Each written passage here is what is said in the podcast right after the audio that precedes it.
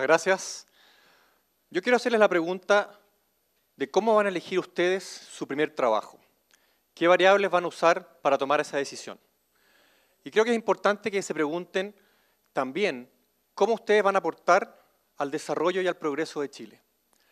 Los que estamos aquí, que estamos en una casa de educación superior, somos privilegiados. Todos hemos tenido la posibilidad de terminar cuarto medio y probablemente vamos a terminar la posibilidad de tener una carrera de educación superior, lo que todavía un porcentaje no mayoritario de los chilenos tiene. Y eso nos da muchas herramientas, nos da más fórmulas para poder ayudar al desarrollo de Chile y en cierto sentido devolver la mano, devolver buena parte de esos beneficios, privilegios que nosotros hemos recibido.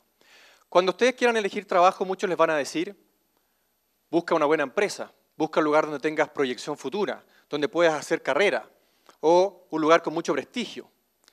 Y esas son todas obviamente preguntas válidas. También dónde puedes ganar más dinero, que obviamente es necesario para vivir y uno puede vivir mejor con más recursos. Pero yo quiero invitarlos a hacerse otra pregunta. Háganse la pregunta también de dónde ustedes pueden maximizar el impacto público de tu esfuerzo profesional. Y esa es una pregunta que, claro, como ingeniero uno le pone al comienzo el maximizar, que obviamente es una pregunta importante, pero que tiene varios elementos que quiero eh, reflejar. Uno, que pone el acento en el impacto público.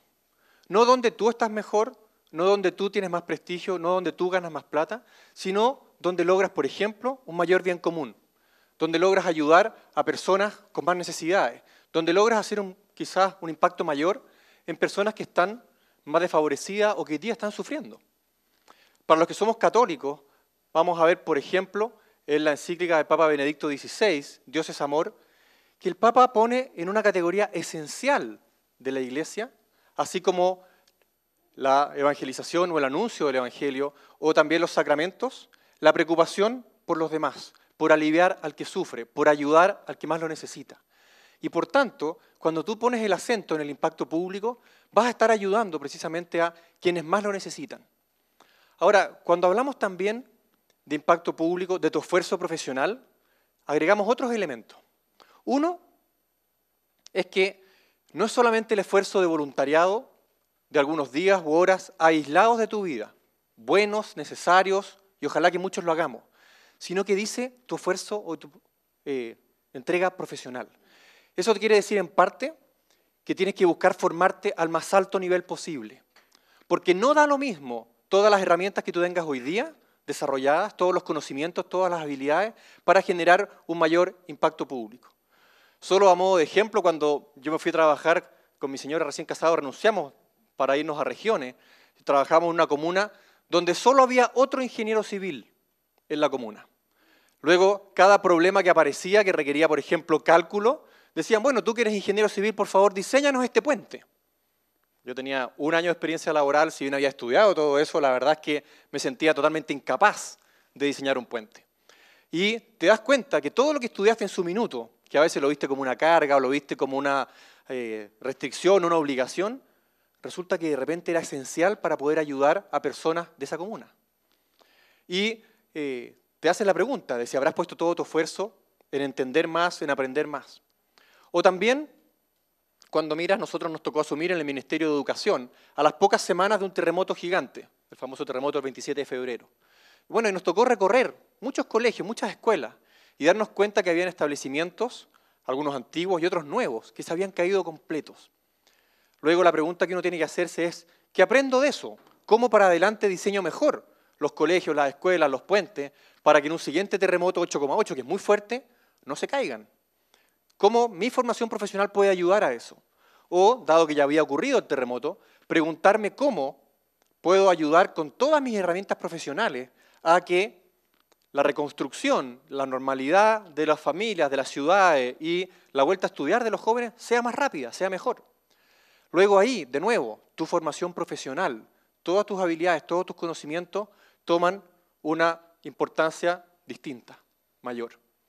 Y es en ese contexto donde, de nuevo, maximizar el impacto público de tu esfuerzo profesional puede ser una ecuación diferente, pero que al momento de tú tomar la decisión puede ser una pregunta que te atrae, que te moviliza y que también te llena el corazón, porque probablemente de las satisfacciones grandes que uno puede encontrar es dedicar todo tu esfuerzo, de lunes a viernes, de lunes a sábado, de lunes a domingo, según cuánto tiempo o jornada dediques, a poder ayudar a otros.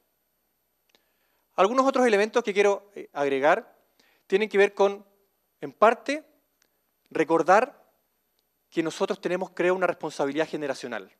Yo tengo 42 años, quizás soy bastante mayor que ustedes, me van a mirar como un viejo, pero yo nací el año 74.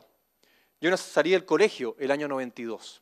Y creo que, quizás en parte de mí hacia abajo o cercano, pero todos ustedes, y por tanto cientos de miles de jóvenes en Chile, somos parte de una generación donde no tuvimos mayoría de edad hasta el gobierno de Elwin o posteriores.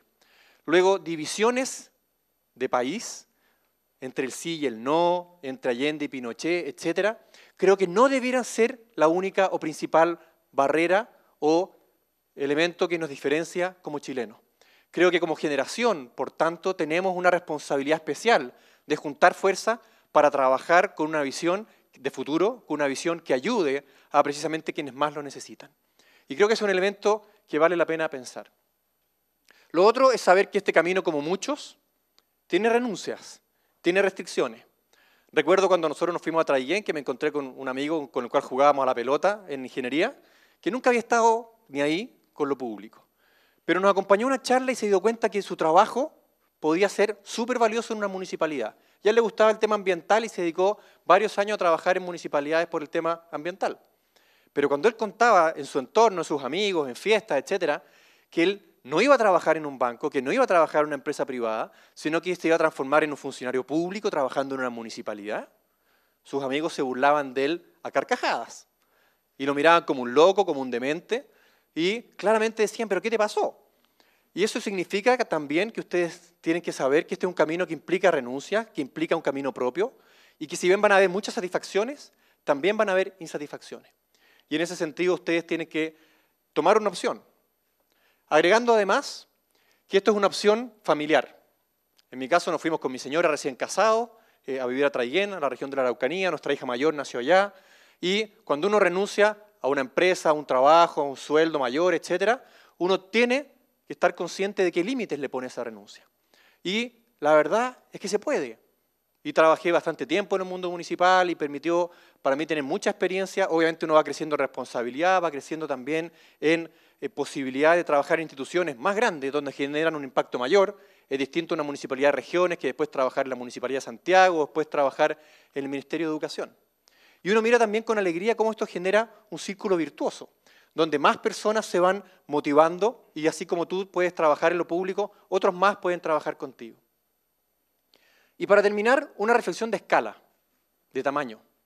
Chile es un país suficientemente chico, suficientemente abordable, para que de frente ustedes puedan ambicionar generar grandes impactos, no solo a nivel de una comuna, no solo a nivel de un conjunto de ciudades, sino que a nivel de todo el país completo. Y eso uno puede verlo, por ejemplo, acaban de haber elecciones municipales hace muy poco, en que en Chile hay del orden de 350 comunas, 350 municipios.